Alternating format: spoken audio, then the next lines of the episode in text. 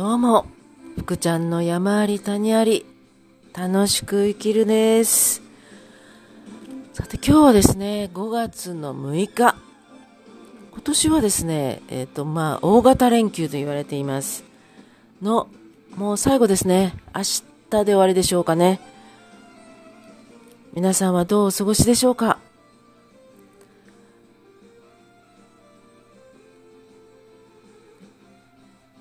で、止まっちゃいましたね。さて、今日は、テーマ、もう早速いきます。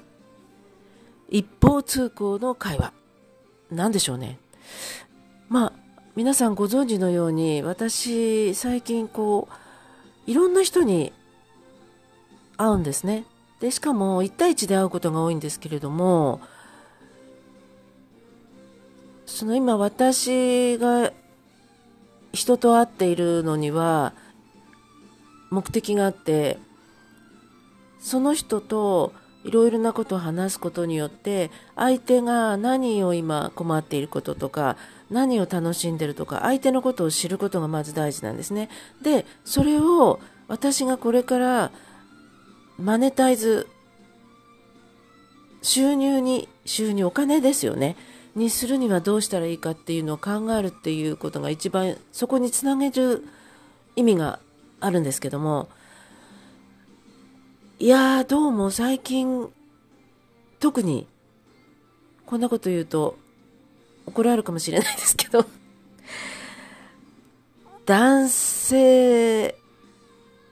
まあ 10, 10人中8割ぐらいの感じで男性と話すとですね、どうも、会話が成り立たないんですね。一方通行の会話って私思います。それちょっとそれなんですね。相手が自分のことをわーって話す。で、私はそれを単に聞くっていう形の会話なんか一方通行のコミュニケーションとでも言いましょうかね。まあ相手のことを知る意味では確かにそれでいいんですけれどもこここまで8割ぐらいの男性が自分のことをしか言わない。相手に何も興味を持たない。何なんだろう。ちょっとまだこれ深掘りができてなくって、なんかこう、なんでそういう形のコミュニケーションしかできないのだろうかと。で、それをどういうふうに自分の経験とかこれからやろうとすることにお金としてつながることができるんだろうかって、まだそこがね、私ちょっとできてないんですよ。わからないんですよ。で、結構、それに対して、その場で思うことがあると、私言っちゃうんですけどね。なんか個人的にコンサルしてるみたいな形が最終的になってしまうんですよ。で、あー、今回も、昨日、いつでしたかね、えー、っと、おととい、3日ぐらい前ですか。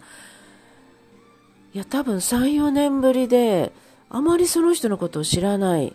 ただ、最近柏のいろんなグループに入るとその人の名前がしょっちゅう出てくるんで気になって会ってみたんです。で、ほとんど最近関わる人が全部共通の友人でその人が出てくるので、何なんだろう。で、まあ3、4年前に、3年前じ4年ぐらい前にお会いしてて、どこでどういうふうに会ってるのかよくわからない。でもちょっと気になったので、あまりにもしょっちゅうその方の名前が出てくるんで、で、その人と会ってみました。いやー、頭いいのわかるんです。頭の回転がめちゃめちゃいい。まあ、お勉強ができた方なんだろうな、というのもわかります。でもなんですけどね、相手の話をほとんど聞いていない。でもね、あの、よくあるんです。よくあるっていうか、昔私もそうだったんですよ。いや、あの、まあ、こんなこと言うと、自慢になってしまうんですけれども、なんて言うんでしょうね。成績ができるとかできないとか、頭のいい人っていうか、なん、なんだろうな、えっ、ー、と、頭の回転が速い人って、まあ私を含めてですよ。なんちゃって。要はですね、相手が話をしてます。そうすると、もう相手が話をしている途中から、私の自分の頭の中で、私は、次に喋ることを考えてるんです。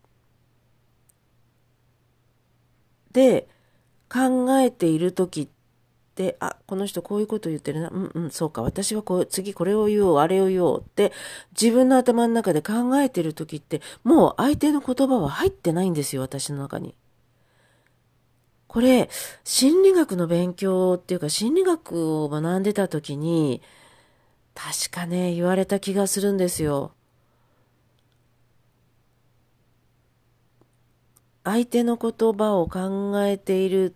相手のことを聞いてないっていうのはそこなんですよ。もう相手の言葉の最初の部分だけでもう自分で次に何を言おう、こういうこと言おう、ああいうこと言おうっていうのを考えているので、もうその時って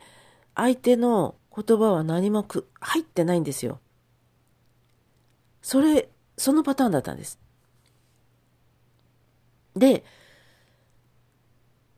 そうすると、ほとんど相手の言葉が入ってないんですよ。だとすると、コミュニケーションって成り立たないんですよね。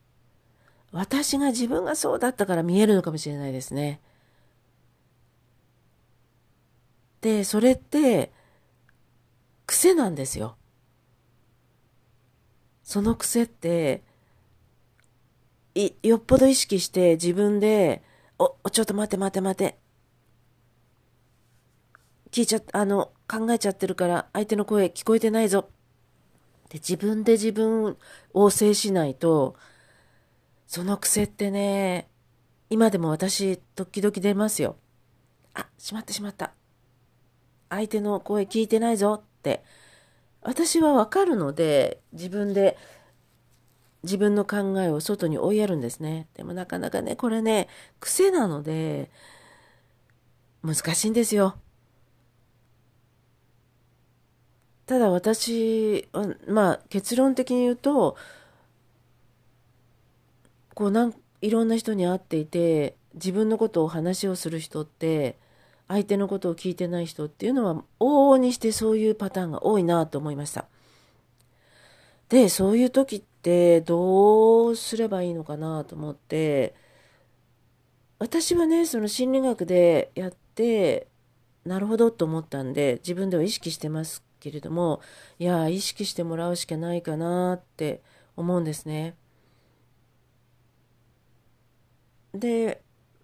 まあ、どうしてどうしてってなるだけ深掘りするように、相手が今何を考えて何を求めているのか、あ、そうなんです。その、最近何人かの人に共通する男性に多いのが、確かにね、今を生きることは大事なんですよ。だけど、その将来どういうふうになりたいかっていう自分のあると、もう少し逆算して、将来こういうふうになりたいから、だから今自分はこういうふうにしていくっていう逆算することができるんですけど、逆算ができないので、確かにいいんですよ。今を生きるわけですから、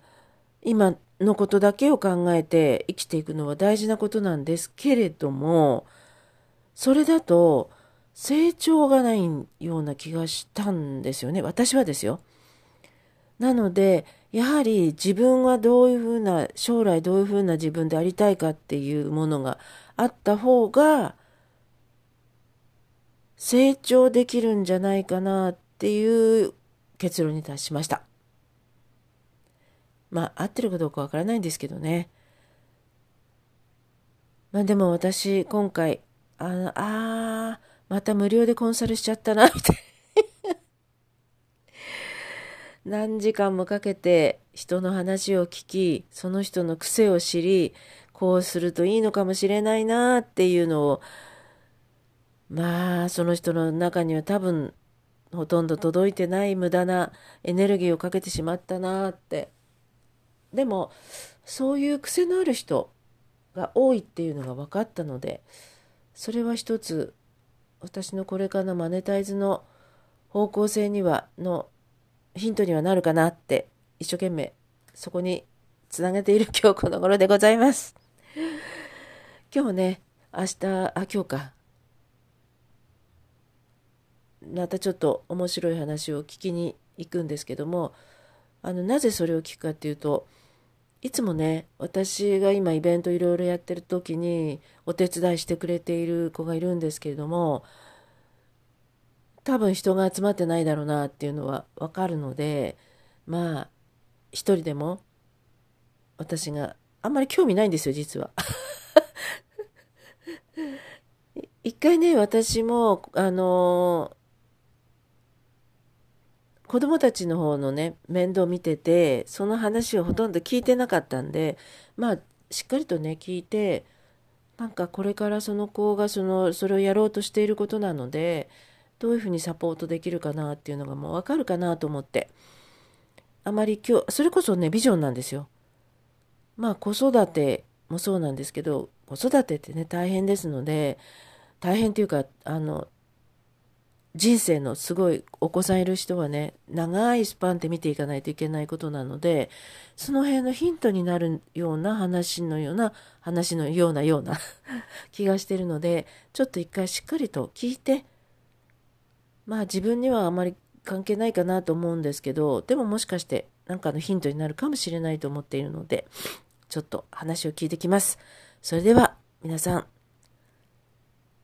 楽しい一週間をお過ごしください。